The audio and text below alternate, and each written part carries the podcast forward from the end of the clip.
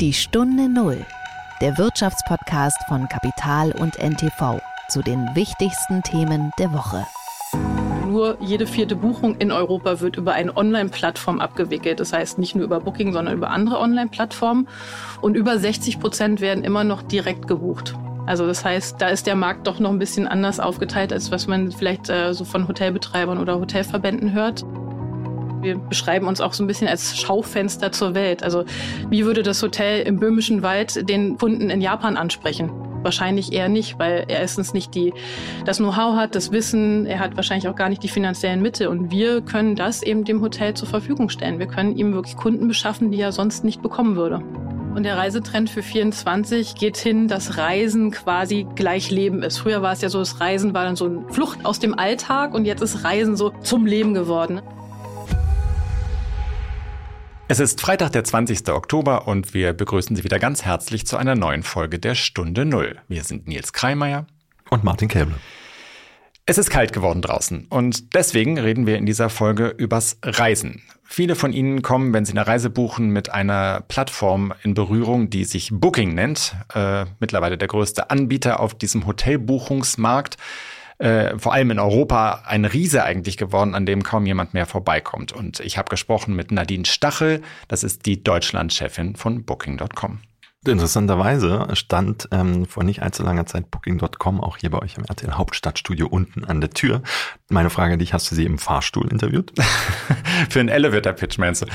Äh, nee, wir haben tatsächlich genauso wie wir jetzt uns gegenüber äh, sitzen, haben auch Nadine Stachel und ich uns hier gegenüber gesessen, genau in diesem Raum. Aber sie hat sich hier sehr zu Hause gefühlt, weil äh, tatsächlich eine ganze äh, Zeit lang das Deutschlandbüro von Booking hier in diesem Gebäude war. Das ist ja von, wenn Sie wollen, so ein Full Disclosure, was wir hier machen, aber die sitzen heute nicht mehr drin, sondern sind um umgezogen, aber sie hat noch einige Räume wiedererkannt.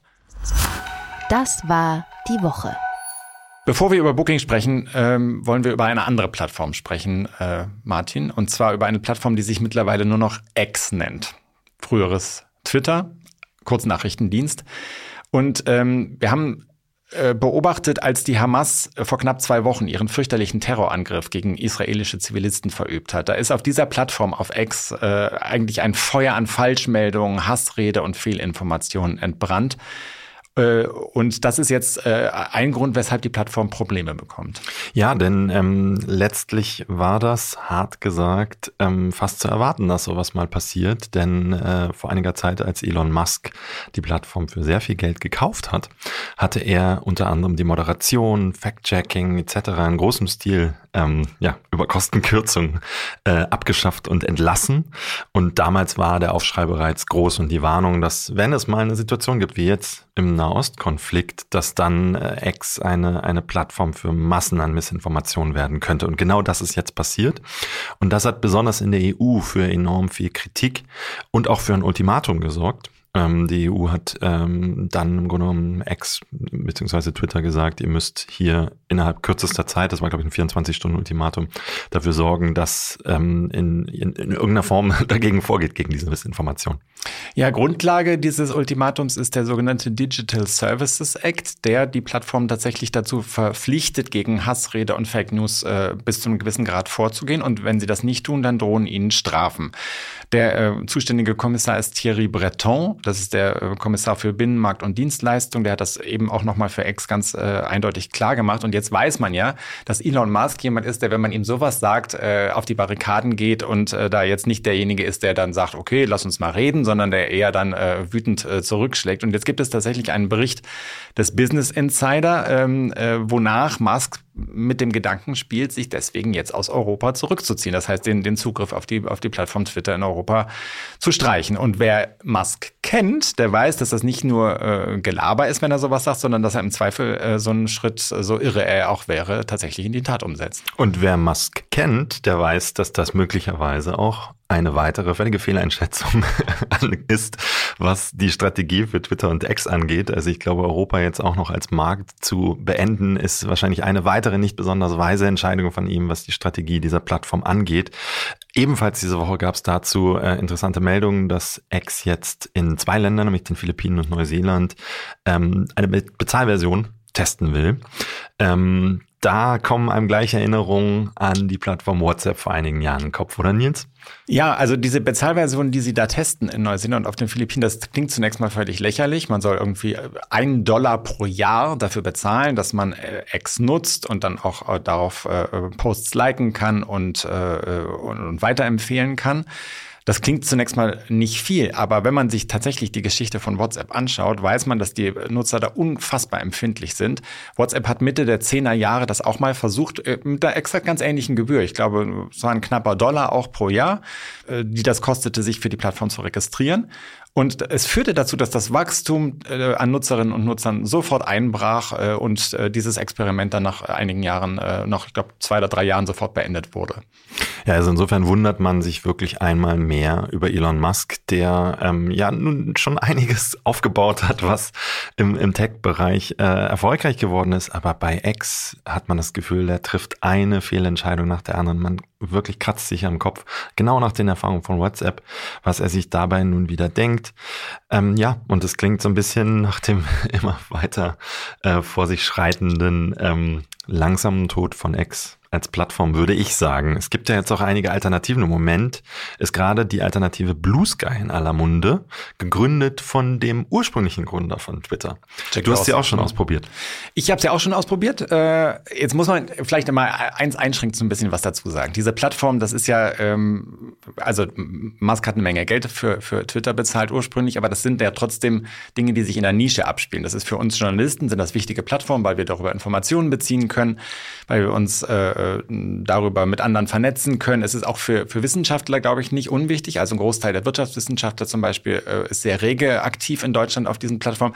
Aber es ist nichts, was jetzt wirklich äh, für, für möglicherweise für alle unserer Zuhörerinnen und Zuhörer hier äh, relevante äh, Dinge sind, die sie im Alltag nutzen. Das muss man schon dazu sagen. Deswegen, wenn jetzt Alternativen dazu entstehen, auch diese spielen sich natürlich in so einer gewissen äh, Nische ab. Trotzdem ist die Relevanz dieser Plattform nicht so ganz unwichtig. Also immerhin hat Musk ja für, für Twitter, also als reichster Mann der Erde für, für Twitter 44 Milliarden Dollar bezahlt, um sich diese, den Zugriff auf diese Plattform zu sichern. Und die Plattform hat auch geholfen, vor einigen Jahren äh, einen US-Präsident ins Amt zu hieven. Donald Trump hat ja wirklich auch einen Großteil seines Erfolges damals seiner Twitter-Account zu verdienen. Genau. Ähm, und jetzt vielleicht ganz kurz zu den Alternativen, wo wir gerade bei Trump sind. Trump hat ja selbst tatsächlich sogar eine Alternative ins Leben gerufen, die allerdings äh, vor allem dazu geeignet sein soll, äh, sein Denken zu transportieren und das von Leuten, die so ähnlich denken wie er. Ähm, es gibt aber eben auch äh, andere Alternativen, die versuchen neutral zu bleiben, die versuchen als äh, Alternative zu Twitter zu funktionieren. Und das Witzige bei Blue Sky ist, dass das in, in Deutschland einen äh, doch sehr starken Trend ausgelöst hat des Wechsels von Twitter zu Blue Sky. Viele Wissenschaftler, Journalisten sind in den vergangenen Wochen und Monaten rüber gewechselt. Man muss aber auch sagen, das bewegt sich alles noch in einem sehr äh, niedrigen Niveau an Nutzerinnen und Nutzern gegen im Vergleich zu Twitter. Also wir sind da noch am Anfang. Aber äh, die Plattform hat den Vorteil, dass sie im Grunde exakt genauso aussieht wie Twitter und deswegen äh, der Umzug relativ leicht fällt. Ja, also die entscheidende Frage ist jetzt natürlich du als jemand, der sie gerade schon nutzen kann. Wie findest du sie? Hm, also ich, ich finde sie ganz gut. Ähm, es gab ja so die Kritik, dass äh, da vor allem Gleichgesinnte äh, sich jetzt halt äh, tummeln, die ähm, ähnliche Haltung haben. Das ändert sich allerdings langsam, je mehr dazu kommt. Das ist auch völlig normal. Dann kommen natürlich auch andere Meinungen dazu. Und das ist ja das, was man eigentlich auch möchte, so ein bisschen äh, Einblicke in Gedankenwelten zu bekommen, die man sonst nicht so hat. Ähm, es ist noch sehr wenig. Also viele sagen, die jetzt neu kommen, sagen, oh, das ist ein bisschen einsam hier. Also äh, es ist halt äh, der, der Strom an Nachrichten, der rüberkommt, ist nicht zu vergleichen mit dem, was an Twitter kommt. Und das merkt man zum Beispiel bei so einer aktuellen Krise wie jetzt ähm, dem äh, Angriff der Hamas auf Israel und den Reaktionen der Israelis darauf, der Strom an Informationen, auch an brauchbaren Informationen, ist auf Twitter nach wie vor deutlich größer als auf einer Plattform wie Blue Sky. Andere Plattformen, äh, die als Alternativen gelten, sind Threads aus dem Meta-Universum oder sagen wir mal aus dem Meta-Konzern, nicht dem Meta-Universe, ganz wichtig als Unterscheidung. Ähm, genauso Artifact, eine News-Plattform, ähm, die auch seit einiger Zeit, vor allem in Amerika, jetzt immer mehr Zulauf hat. Mastodon wären zu nennen. Ich glaube, das Entscheidende bei all diesen Plattformen bisher kann man sagen, ist, damit es eine wirkliche Alternative ist, musst du eigentlich deine ganzen ja, Kontakte und dein Netzwerk aus Twitter möglichst leicht halt rüber bekommen, oder? Das ist, das ist am Ende wahrscheinlich der entscheidende Faktor, ob, ob es erfolgreich wird oder nicht. Wahrscheinlich, das ist tatsächlich bei allen Plattformen auch ziemlich schwierig. Äh, und weil einfach natürlich auch nicht alle, alle mit rüber wechseln. Also das ist ja, und, und so ein Cross-Posting, da gibt es zwar irgendwelche Tools, aber da, da muss man dann schon ein richtiger Nerd sein. Ähm, ich glaube letzten Endes, äh, wenn man sich anschaut, was Musk mit Twitter veranstaltet hat, wird es äh, hinbekommen, diese Plattform wirklich zugrunde zu richten. Deswegen ist es nicht so uninteressant, sich äh, die Alternativen anzuschauen. Die Stunde Null. Das Gespräch. Von X kommen wir jetzt zu einer anderen Plattform, die nicht ganz so kontrovers ist wie das frühere Twitter, aber doch so auch ihre Kritiker hat, und zwar Booking, Martin. Ja, extrem dominant. Ne? Also es ist schon Wahnsinn, wie, wie präsent die sind. Wie groß ist eigentlich deren Marktanteil in Deutschland? Ähm, in Deutschland erreichen sie einen Marktanteil von deutlich über 60 Prozent unter den Online-Portalen. Also wie groß dann so der äh, Anteil an den Insgesamtbuchungen ist, lässt sich schwer äh, feststellen, weil viele Leute ja auch direkt bei einzelnen Hotels buchen. Das ist schwer zu messen. Aber das ist schon natürlich stolz. Also über 60 Prozent. Äh, nach eigenen Angaben hat die Plattform insgesamt äh, 28 Millionen Einträge.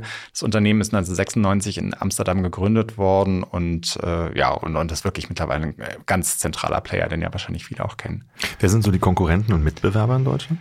Ähm, es gibt Expedia, ist vielleicht äh, bekannt, äh, und äh, dann natürlich einfach auch die Direktbuchungs- äh, äh, oder, oder tatsächlich auch über Google. Also äh, manchmal kann man, kann man Sachen auch einfach über Google finden. Also das insofern. Aber, aber der Anteil ist so gewaltig, dass diese äh, die Wettbewerber zumindest in Europa nicht so eine große Rolle spielen. In den USA sieht es ein bisschen anders aus. Da ist das Geschäft anders verteilt. Und man sieht auch, dass das Geschäft erfolgreich ist. Also sie haben im Jahr 2022 einen Umsatz von gut 17 Milliarden Dollar gemacht. Also wirklich äh, eine äh, irre Größenordnung. Und der, der vermittelte Umsatz, also der Umsatz, den die Betreiber der Unterkünfte machen, liegt etwa nochmal siebenmal so hoch. Ähm, also auch deutlich über, äh, über 100 Milliarden Dollar. Also da ist, geht ordentlich was rüber. Mm, die Plattform selbst nimmt so 15 Prozent Gebühr für die Vermittlung und das ist auch einer der Gründe, weshalb sie häufiger auch von den Hotelbetreibern äh, kritisiert wird. Ich habe mit Nadine Stachel gesprochen, das ist die ähm, Regionalmanagerin von Booking für den deutschsprachigen Raum, also für Deutschland, Österreich und die Schweiz. Ähm, sie ist selbst schon ziemlich lange bei dem Unternehmen und war vorher ganz klassisch in der Hotelbranche bei der Accor-Gruppe. Herzlich willkommen, Nadine Stachel in der Stunde Null. Danke, Nils. Ähm, wir haben, was Reisen angeht, wirklich sehr bewegte Jahre hinter uns. Wir haben die Corona-Pandemie jetzt hoffentlich mehr oder weniger überwunden. Dann hat aber gleich ein Krieg begonnen. Insgesamt sind es wilde Zeiten auch fürs Reisen. Auf der anderen Seite hat man das Gefühl, viele Leute fangen wieder sehr stark an zu reisen und äh, diese ganze äh, Zurückhaltung ist eigentlich weg. Wie schlägt sich das bei euch auf der Plattform nieder? Ja, also erstmal schon gut zusammengefasst. Äh, wir haben etliche Krisen hinter uns oder wir stecken sogar in aktuellen Krisen, äh, wenn man sich auch die Kriege oder den Krieg in der Ukraine oder auch in Israel anschaut. Was wir aber festgestellt haben in, in dem letzten Jahr und auch in diesem Jahr, dass die Lust aufs Reisen wieder zurückgekehrt ist. Das heißt also, die ganze Zeit, die die Reisenden nicht unterwegs sein konnten, auch während der Corona-Zeit, ähm, ist vorbei. Das heißt, sie wollen wieder los, sie wollen raus, sie wollen was entdecken.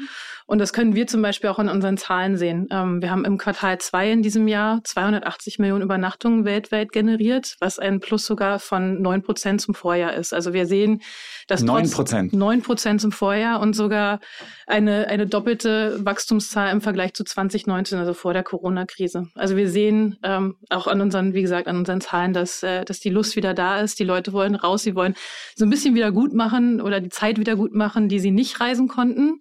Und trotz äh, Wirtschaftskrise oder auch Ungewissheiten aufgrund der Energiekosten oder Lebenshaltungskosten ist die Lust immer noch da. Also selbst diese äh, Inflation, diese, die ja jetzt wieder da ist, das war ja jahrelang eigentlich gar kein Problem, Preissteigerung, jetzt ist es für viele Produkte wieder ein Problem. Und zwar auch in dem Bereich, in dem ihr unterwegs seid. Also auch Hotels, Gastronomie ist ja auch ja. Äh, alles teurer geworden, schreckt die Leute nicht ab. Es schreckt die Leute nicht ab. Ähm, wir führen auch verschiedene Studien durch. Wir haben auch ähm, diesem Jahr wieder unsere Nachhaltigkeitsstudie durchgeführt. Und da ist es so, dass über 70 Prozent der Befragten sagen, ja, natürlich Lebenshaltungskosten steigen.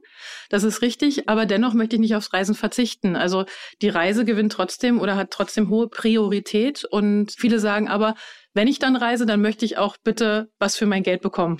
Das heißt, sie entscheiden sich auch teilweise für etwas längere Reisen oder buchen ihre Reisen eben außerhalb der Saison, vor der Saison. Ähm, also das sind so verschiedene Aspekte, aber Reisen ist absolut oberste Priorität.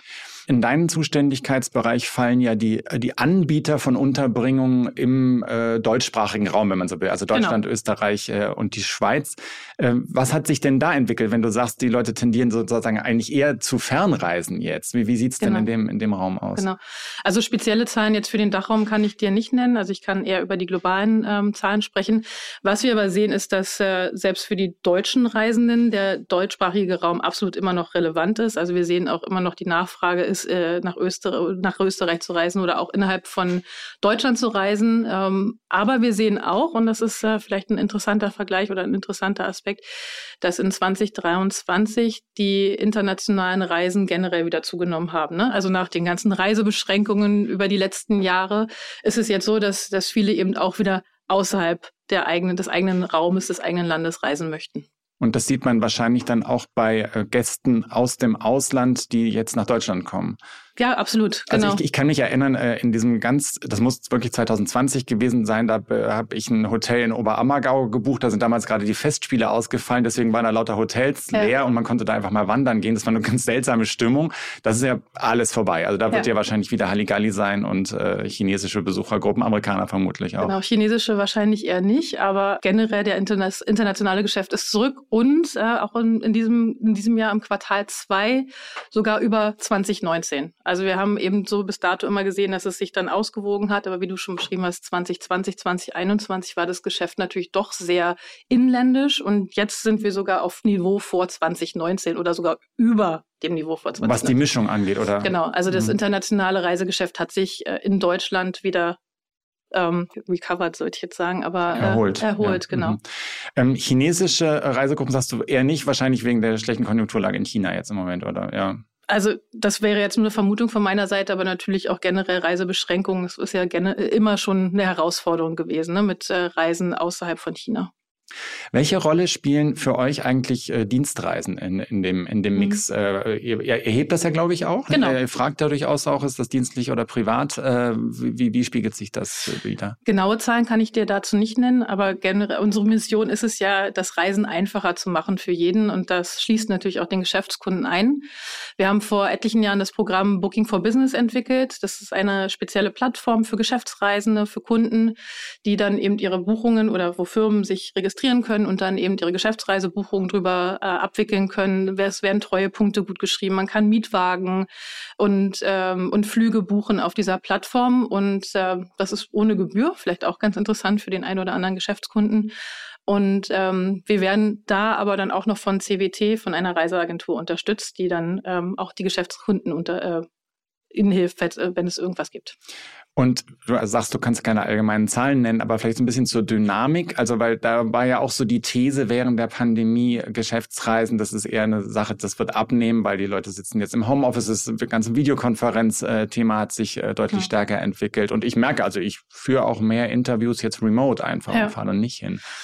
Also mit Sicherheit, wenn ich an mein eigenes Verhalten denke, ja, kann ich das bestätigen. Also ich reise auch weniger. Also wir machen auch viel, viel mehr in unserem Unternehmen online weil es sich natürlich so auch ähm, bewährt hat, möchte ich sagen.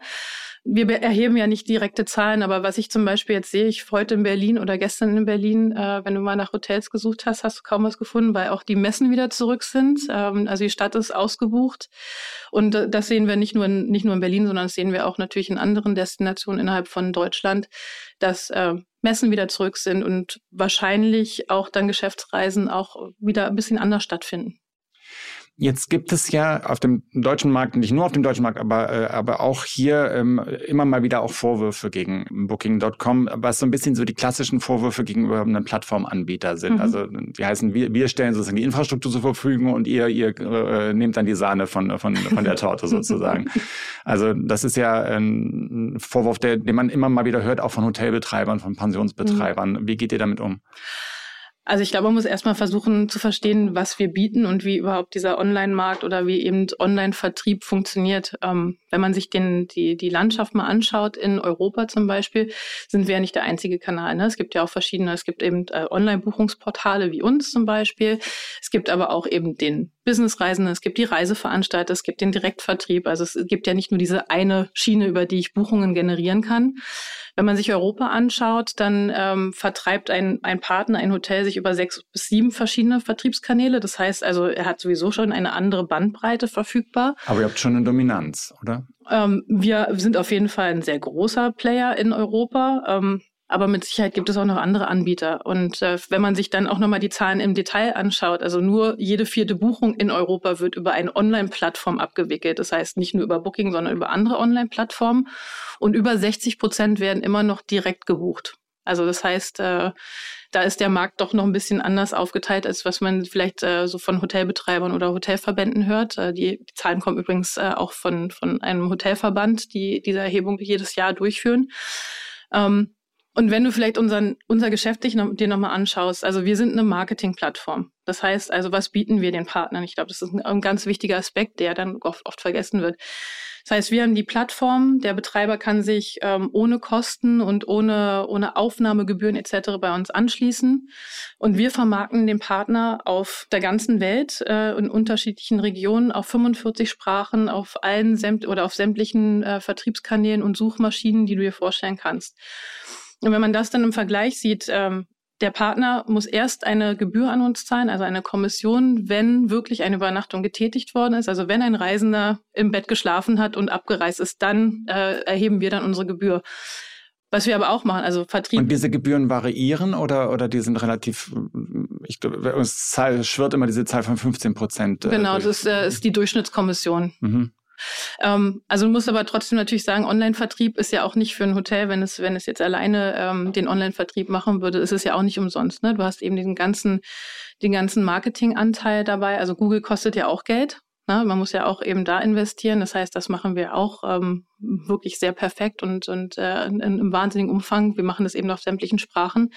Und ein kleiner Anbieter und gerade vielleicht auch in Deutschland, wenn man sich die Landschaft anschaut, wir haben 70 Prozent Individualhotels, Privathotels die könnten doch gar nicht diese Reichweite generieren, die wir eben diesem Partner bringen. Wir bringen also Sichtbarkeit, wir beschreiben uns auch so ein bisschen als Schaufenster zur Welt. Also wie würde das Hotel in, in, im böhmischen Wald den, den Kunden in Japan ansprechen? Wahrscheinlich eher nicht, weil er erstens nicht die, das Know-how hat, das Wissen, er hat wahrscheinlich auch gar nicht die finanziellen Mittel. Und wir können das eben dem Hotel zur Verfügung stellen. Wir können ihm wirklich Kunden beschaffen, die er sonst nicht bekommen würde. Hm, jetzt hast du gerade gesagt, dass ihr ähm, trotz der äh, durchaus bemerkenswerten Größe erst einen Teil des Marktes abdeckt. Das genau. heißt, das Ziel würde ja sein, größer zu werden, aber wahrscheinlich noch mehr, noch mehr Anbieter auf die Plattform zu bekommen und damit auch diesen Plattformeffekt stärker zu nutzen. Also wenn, wenn du Anbiet oder wenn du Anzahl der, der Einträge bei uns siehst, wir sind bereits bei 28 Millionen Einträgen weltweit, also wir decken schon eine große Bandbreite ab. Auch in Deutschland haben wir über 100.000 Einträge, also wir haben schon eine wahnsinnige Bandbreite an verschiedensten Unternehmen. Das sind äh, Hotels, es sind Bungalows, es sind Ferienwohnungen, Ferienhäuser, Villen, also was auch immer, was, was auch immer du dir vorstellen kannst. Und die Partner, die wir haben, sind äh, auch dankbar dafür, dass wir sie dahingehend zu unterstützen, weil Online-Vertrieb ist eben nicht so einfach. Es ist nicht, ich brauche mal einfach nur eine Website und dann funktioniert es, sondern es sind ja andere Mechanismen. Wir investieren auch zum Beispiel für Partner in Technologie ähm, Mobilfunk, also du hattest vorhin gesagt, wir müssen unser Handy ausstellen. Ne? Handy ist immer mit dabei, das Smartphone ist immer mit dabei und nicht nur bei uns Deutschen, sondern bei allen Reisenden auf der Welt. Mobile Buchungen zum Beispiel sind äh, zum, mittlerweile decken zwei Drittel unserer gesamten Buchungen ab. Das heißt, die kommen über mobile Kanäle. Das würde im Umkehrschluss auch für einen Partner bedeuten, ich muss auch eine mobile Webseite haben kann sich das jeder leisten? Zwei, zwei Drittel der buchen mobil. Interessant. Also ich habe noch nie bei Booking mobil gebucht. Ach also, nicht? Nee, weil da wird's Zeit. Weil ich die Bilder ja sehen. Ich will, will die, also auf, auf, so einem kleinen Bildschirm, da sieht ja. man ja nicht so richtig, äh, wie ja. das Ding aussieht. Ja, aber Smartphone, also ich glaube, das kann man schon bestätigen, dass das Smartphone für uns alle mit dabei ist und gerade auch eben ähm, in unserem Alltag einen ganz anderen, äh, ganz andere Not oder Wichtigkeit bekommen hat. Ne? Also viele auch Reisende sind, ähm, sind unterwegs, wollen spontan was buchen oder die planen auch, also das haben wir auch in unserer Studie festgestellt, die planen auch nicht mehr so, wie, wie wir das vielleicht früher gemacht haben. Die wollen nicht mehr von der Stange reisen, die wollen spontan sein, unabhängig, die wollen halt äh, auch on the go buchen und dafür ist eben Smartphone wichtig. Und wie gesagt, also um jetzt auch zurückzukommen, äh, was, was wir bieten, wir bieten eben dann einem Partner auch die Sichtbarkeit auf einem, auf einem Smartphone. Hm, jetzt gibt es den, den äh, anderen Vorwurf oder ein, ein Argwohn, der immer ausgelöst wird, was die Platzierung der Suchergebnisse ja. angeht. Mhm. Das ist ja auch ein Klassiker bei allen Plattformanbietern. Und die Vermutung, man zahlt dafür, dass man da oben landet, äh, auf dem ersten ja. Platz. Also in erster Linie äh, geht es natürlich um unser Ranking, klar. Ähm, wenn wir beide uns jetzt mal unsere Webseite aufrufen würden und äh, eingeben würden, Berlin von heute auf morgen, würden wir beide wahrscheinlich unterschiedliche Ergebnisse bekommen. Warum ist das so? Weil wir mittlerweile auch ein personalisiertes Ranking haben. Das heißt, also ich habe auch zum Beispiel, wenn ich geschäftlich reise, ein anderes Bedürfnis, als wenn ich mit meiner Familie unterwegs bin. Wir haben ähm, ja, ähm, Kundenkonten, da heißt, kannst du auch deine Präferenzen eingeben um, und so werden dann auch eben die Ergebnisse ausgespielt, was auch wichtig ist. Ne? Also du willst ja, wenn du mit deiner Familie unterwegs bist, nicht das Business oder das Tagungshotel angezeigt bekommen, sondern da hast du ja wahrscheinlich ein anderes Bedürfnis. Da ist vielleicht wichtig, dass das äh, Hotel einen Swimmingpool hat zum Beispiel oder ähm, ein Restaurant oder ein Spa-Bereich. Ähm, das heißt also, in erster Linie haben wir erstmal ein personalisiertes Ranking. Ähm, weil natürlich Kunden auch sagen, ich will ja auch nicht lange suchen. Ich will das, was mir gefällt. Ich möchte das sehen, was, was ich gut finde und was mir jetzt wichtig ist. Ähm, wir haben auch ein anderes Programm, das heißt das Preferred-Programm. Da werden spezielle Partner mit einem Daumen hoch ausgestattet. Ähm, die müssen aber gewisse Kriterien erfüllen. Das heißt, bei uns mindestens eine Gästebewertung von 7,0 haben, um überhaupt sich zu registrieren oder überhaupt dafür in Frage zu kommen. Und die zahlen einen höheren Prozentsatz, um oben gelistet zu sein. Also da steigt dann der Satz der Provision. Genau. Es gibt äh, keine getrennte Gebühr dafür, dass man in so einem Ranking weiter oben auftaucht. Nein, also erstmal, wie gesagt, man muss erstmal sich dafür, äh, man muss sich erstmal qualifizieren. Das ist der erste Punkt. Also es kann nicht jeder einfach sagen, ich zahle jetzt äh, so und so viel extra Gebühr oder äh, extra Kommission und dann bin ich auf Platz eins. Das ist natürlich auch entgegen unseres Rankings. Ähm, da hinter unserem Ranking steht auch ein Algorithmus. Das heißt also nur, weil ich dir mehr Geld zahle, bist du nicht bei uns auf Platz eins, weil wir wollen unseren Kunden die Hotels anbieten, die qualitativ hochwertig sind, die ein gutes Preis-Leistungs-Verhältnis anbieten und äh, die eben auch buchbar sind für unsere Kunden. Mhm. Aber es ist dann schon ein Teil der äh, Algorithmuskomponente, ist dann schon genau. äh, die, diese höhere, das spielt schon mit rein. Also genau. dass andere Kriterien auch eine Rolle genau. spielen, äh, liegt ja nahe. Aber, mhm. genau, aber es ist nicht der ausschließliche Aspekt, das ist, möchte ich nochmal hier betonen. Es geht wirklich darum, ähm, es gibt ja die Umwandlungsrate, Konversionsrate, die ist für uns äh, ausschlaggebender als, als die gezahlte Provision. Jetzt hast du gesagt, eine Grundbedingung ist diese Bewertung von 7,0. Also mhm. Äh, gefühlt, wenn ich jetzt bei Booking recherchiere, sowieso bei den ersten zehn Ergebnissen ist eigentlich nichts äh, was unter neun ist oder so. Also das sind ja meistens relativ gute äh, Ergebnisse, die als erstes angezeigt werden. Das heißt, um bei sieben zu landen, da muss man ja schon ein bisschen weiter nach unten durchscrollen oder so.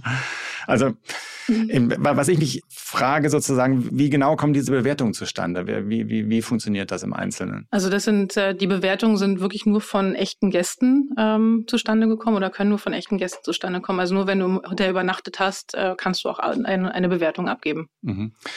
Und wie verhindert ihr, wir, wir sehen ja alle das durch neue technische Möglichkeiten wie künstliche Intelligenz und so ähm, ähm, Texte generiert werden, die erstaunliche Ähnlichkeit mit, äh, mit richtigen von Menschen verfassten Texten mhm. äh, haben. Wie verhindert ihr, dass auf so eine Art und Weise dann auch Bewertungen auf die Plattform kommen, die, die einfach nur mal in Massen produziert worden sind und die nicht, nicht wirklich von Menschen verfasst worden sind? Also nochmal, ne, also das, ähm, das ist ja eher bei Google wahrscheinlich ähm, so ein Phänomen. Ne? Da kannst du ja auch unverifiziert einfach eine, eine Bewertung abgeben. Bei uns musst du wirklich tatsächlich, es muss eine tatsächliche Buchung stattgefunden haben. Mhm. Das heißt also, selbst wenn du jetzt über Bot sprichst, also ich bin da technisch nicht so äh, versiert, dass ich das jetzt wüsste, wie das funktioniert, aber es müssen Buchungen vorgelegen haben. Also es muss ein Kunde im Hotel gewesen sein, um eine Bewertung abgeben zu können. Und der Partner kann natürlich auch sagen, der Kunde ist nicht angereist ähm, und, und kann auch markieren, dass er eben nicht da war. Mhm.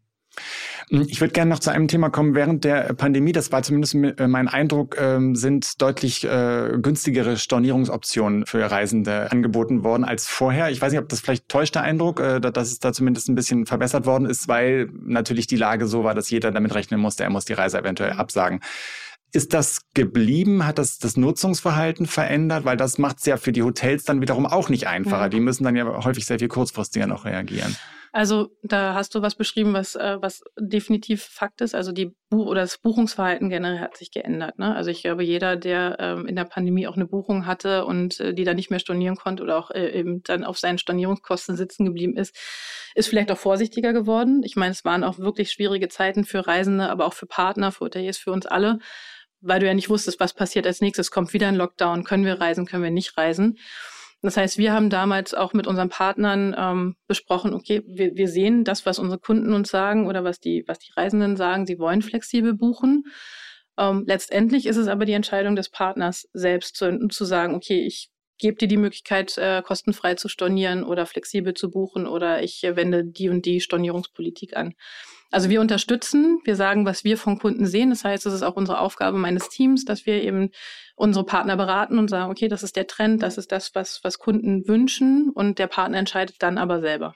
Das heißt, was ihr schon seht, ist, dass das ein Entscheidungskriterium auch für die Kundinnen und Kunden ist. Mit mhm. sicherlich, mit mhm. Sicherheit. Also man sieht auch generell, dass das Buchungsverhalten schon sich, sich verändert. Ne? Also wir sehen eine starke Zunahme an kurzfristigen Buchungen, aber wir sehen aber auch auf der anderen Seite dann wieder ähm, einen großen, jetzt in diesem Jahr, Anfang dieses Jahres haben wir im Januar schon bereits wahnsinnige Vorbuchungen gehabt für Mai, Juni, Juli. Also man sieht, es ist, man kann es nicht mal irgendwie sagen, es ist pauschal so und so. Also wir sehen im, im Januar eben eine hohe Vorbuchungsfrist, aber wir sehen auch extreme Zunahme an kurzfristigen Buchungen. Mhm. Ähm, wir haben ja eingangs schon so ein bisschen über, über allgemeine Reisetrends gesprochen. Jetzt ist das äh, so ein bisschen außerhalb deiner Zuständigkeit. Hm. Trotzdem erhebt ihr das ja genau. regelmäßig genau. auch so ein bisschen, wie da die Reisen stattfinden. Was, was tut sich da gerade? Also was, was gibt ja. es irgendwie neue Länder, äh, neue Reiseziele, die besonders populär sind? Was, äh, wie sieht das aus? Also von der Studie her kann ich, äh, kann ich dir so ein paar Sachen äh, auch nennen, die ich total spannend finde. Also wir, wir machen eine Trendstudie. Äh, wir haben 27.000 Reisende befragt in 33 verschiedenen Destinationen. Und der Reisetrend für 24 äh, geht hin, dass Reisen quasi gleich Leben ist. Früher war es ja so, das Reisen war dann so eine äh, Flucht aus dem, äh, aus dem Alltag und jetzt ist Reisen so zum Leben geworden. Ne? Also äh, in, in, unserem, in unserer Umfrage haben 70 Prozent gesagt, sie fühlen sich jetzt auf, der Reise, auf einer Reise viel lebendiger. Und wenn wir dann sehen, was, äh, was jetzt so der Trend sein wird, ist so Unbekanntes, die Überraschung. Ähm, viele wollen, was ich vorhin schon erwähnt habe, 50 Prozent der, der Befragten haben gesagt, sie möchten halt nicht mehr diese Standardreise haben, die, die Reise von der Stange, sondern wirklich ähm, Zwei Wochen Südtirol ist nicht mehr so. Ja, oder die Pauschalreise nach Mallorca. Ne? Also ist ja auch okay, so, ein, ja. so, ein, so, ein schönes, äh, so ein schönes Beispiel für den deutschen Reisenden. Genau, das ist eben das, was nicht mehr, was nicht mehr gefragt ist, sondern es ist eben eher vielleicht ohne Plan loszugehen. Es gibt sogar 40 Prozent, die sagen, ich möchte mich komplett überraschen lassen. Also sie wissen noch nicht mal, in welches, in welchen Standort sie, sie fahren wollen würden. Wie, also, aber was, was könnt ihr denn da? Also das ist nicht, dass wir das, dass wir das steuern, aber es wäre okay, so, ja. die, die würden sich das vorstellen können, dass das so ein Reiseerlebnis ist, was sie gut finden würden. Ne? Also es geht um dieses Reiseerlebnis an sich. Es ist nicht mehr diese, ich möchte in den Urlaub fahren und eben auf der, Liege, auf der Sonnenliege liegen, sondern es geht eben auch um Erlebnis, unbekannt, neu, was anderes, was anderes mit nach Hause zu nehmen. Aber das ist interessant, weil ihr ja eigentlich so ein bisschen die Spontanität da rausnehmt. Also das, was, was früher so üblich war. Also ich kann mich erinnern, ich bin als, als Kind mit meinen Eltern noch losgefahren, ohne dass wir irgendeine Unterkunft hatten. Das war vielleicht auch was Besonderes, haben auch nicht alle gemacht, aber dann haben wir geguckt, ab 17 Uhr so nach einem Hotel gesucht, ab 18 Uhr wurden wir langsam nervös. Das macht ja heute fast niemand mehr. Also, Weiß ich gar nicht. Also ich, ich kann es jetzt nicht von Daten erheben, aber so wenn ich ja so um mich herum höre, dann gibt es viele, die sagen, ich buche halt das Hotel äh, an meinem Ankunftstag und dann lasse ich mich spontan treiben. Und dafür ist ja dann auch äh, unsere, unsere Booking-App zum Beispiel klasse. Ne? Du hast äh, dein Smartphone dabei, du kannst jederzeit gucken, was um mich herum verfügbar ist. Also das machen auch viele, die sich dann eben den Trip äh, während des Trips zusammenbauen mhm. und spontan irgendwo übernachten. Und vielleicht auch noch ein anderer Aspekt, der ganz spannend ist, ist eben natürlich auch das Thema künstliche Intelligenz, was auch in diesen Reisetrends sich widerspiegelt. Das sagen viel, 37 Prozent sagen auch, okay, wir wollen uns vielleicht auch äh, langfristig von künstlicher Intelligenz, also von Maschinen mal zeigen lassen, wo wir hinkommen. Also dann helfen wir auch den Kunden Reiseziele zu finden, an die sie vielleicht gar nicht gedacht hätten, etc. Da gibt es auch gerade in, äh, in den USA einen Test seit äh, Juni 23. Das ist unser Trip Planer, heißt der. Ähm, da helfen unsere Maschinen, also unsere künstliche Intelligenz hilft den, den Kunden eben zu buchen. Das scannt mich dann eine Maschine durch und sagt, okay, Amsterdam wäre vielleicht das Richtige für dich. Vielleicht. Boah, ich, ich glaube, ich glaub, dafür bin ich zu konservativ. ja, aber ich, also, ne, das ist dieses äh, konservativ, ja, kann ich nachvollziehen, aber ich glaube, das ist so diese, diese neue Generation möchte halt dieses spontane und, und äh, auch außergewöhnliche Erlebnis. Und natürlich können wir eben aufgrund auch unserer äh, unseres, äh, mit unseren Tools und Maschinen und Werkzeugen da auch helfen und sie uns dahingehend entwickeln. Hm, jetzt verführt so eine Größe einer solchen Plattform wie Booking.com äh, ja durchaus dazu, auch so ein bisschen weiterzudenken. Also über das, das äh, Angebot, was bis jetzt, was euch groß gemacht hat, hinauszudenken. Was gibt's da für Pläne? Also es wird ja zumindest auf Konzernebene auch verhandelt über die Übernahmen weiterer Unternehmen. Das wollen wir jetzt nicht äh, näher ausführen, aber vielleicht, dass, dass du so ein bisschen sagst, in welche Richtung das geht. Ja, das ist, äh, das ist ein wirklich guter Punkt. Und ähm, ein bisschen, was ich schon erwähnt habe mit künstlicher Intelligenz, unseren Tripplaner, ist äh, unsere langfristige Vision der Connected Trip, so wie wir ihn nennen. Das heißt, es geht eben nicht mehr um die reine Übernachtung, sondern es geht darum, um, um das gesamte Reiseerlebnis, also vor der, äh, vor der Reise, also es geht um die Suche, es geht während der Reise darum, den, den, den Kunden zu unterstützen, den Reisenden zu unterstützen, aber auch nach der Reise. Was bedeutet es? Wir wollen der zentrale Marktplatz sein für das gesamte Reiseerlebnis. Das heißt also, du kannst äh, über uns erstmal suchen, du kannst aber auch den Mietwagen buchen, du kannst ähm, den Flug buchen, du kannst auch einen Zug buchen. Du kannst dann natürlich zusätzlich deine Unterkunft dir auf unserer Webseite dazu buchen, aber dann auch Sehenswürdigkeiten, Attraktionen. Und vielleicht da ein bisschen äh, Inhalt zu geben. Seit 2016 bieten wir eben bereits an Attraktionen auf unserer Seite an. Das heißt, du kannst auf unserer Booking-App oder auf unserer Booking auf der Webseite kannst du zum Beispiel auch den Louvre buchen oder du kannst das Reichsmuseum in Amsterdam buchen, weil du gerade Amsterdam sagtest. Ähm, Du kannst auch jetzt seit 2019 Flüge äh, auf der Webseite dazu buchen. Also das heißt, es geht wirklich um die Verbindung sämtlicher Reiseleistungen letztendlich. Warum? ich weiß, wenn du vielleicht an dich selber, vielleicht an deine Reisen oder Reiseplanungen denkst, manchmal weiß man ja gar nicht, was man vor Ort überhaupt machen kann. Oder wie komme ich denn in der Nacht, wenn ich in Bangkok anreise mit meiner Familie, mit zwei kleinen Kindern, wie komme ich denn vom Flughafen ins Hotel? Nehme ich da ein Taxi? Oder wie mache ich das? Und auf unserer Seite kannst du dann eben ähm, schon den, den Pickup oder den Transport buchen, dass dann jemand äh, vor Ort steht und dich abholt. Und du musst das nicht, du musst nicht über sämtliche Webseiten gucken, sondern du kannst das alles an einem zentralen Ort, also in diesem One-Stop-Shop buchen. Du musst deine Daten nicht nochmal eingeben. Du musst deine Zahlungsmöglichkeiten nicht mehr eingeben, sondern wir stehen natürlich auch mit unserem Namen dahinter und garantieren eben auch dem Kunden, dass die Buchung auch durchgeführt wird. Und das läuft ja schon. Also das, genau. man, man, sieht das ja schon auf der Plattform. Manchmal kriegt man auch noch nach, im Nachhinein so weitere Mails. Willst du nicht genau. noch das und das dazu buchen? Ich finde es manchmal so ein bisschen nervig, aber, aber okay. Also aber auf der Plattform jedenfalls mit verschiedenen äh, genau. Angeboten, die noch dazukommen. Und das soll ausgeweitet werden. Sozusagen. Genau, das wird immer, das wird noch weiter ausgeweitet. Genau, wir haben jetzt angefangen, es gibt jetzt auch E-Autos bei uns zu buchen, ne, wenn wir gerade so im Bereich auch Nachhaltigkeit uns noch im Kopf rufen. Ähm, aber ne, man kann auch eben zum Beispiel Zugtickets oder, oder ähm, öffentlichen äh, Transport bei uns auf der Webseite mitbuchen. Und mhm. wir sind mit Sicherheit noch lange nicht da. Also ist natürlich, äh, was ich sage, es ist natürlich fragmentiert. Ne? Also versuch mal eben, wie gesagt, so die ganzen Komponenten überhaupt zusammenzubuchen. Ähm, also da, das ist unsere größte Herausforderung, ne? das alles eben irgendwie zu bündeln und äh, auf unserer Plattform äh, zusammenzubringen.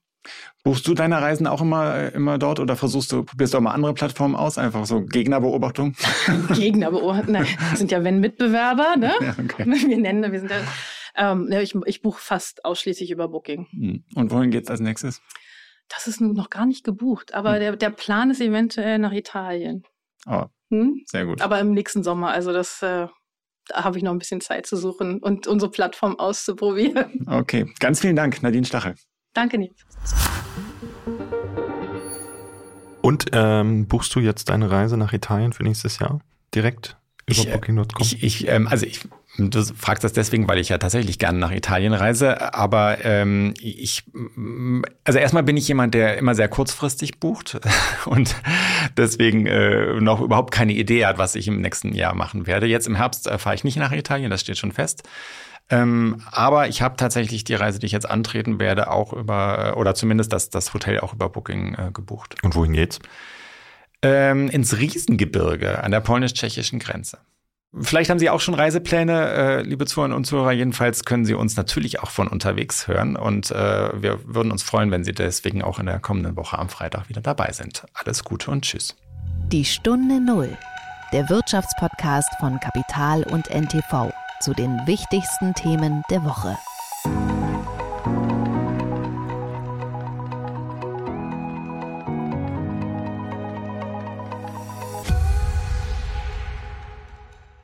Dieser Podcast ist eine Produktion der Audio Alliance.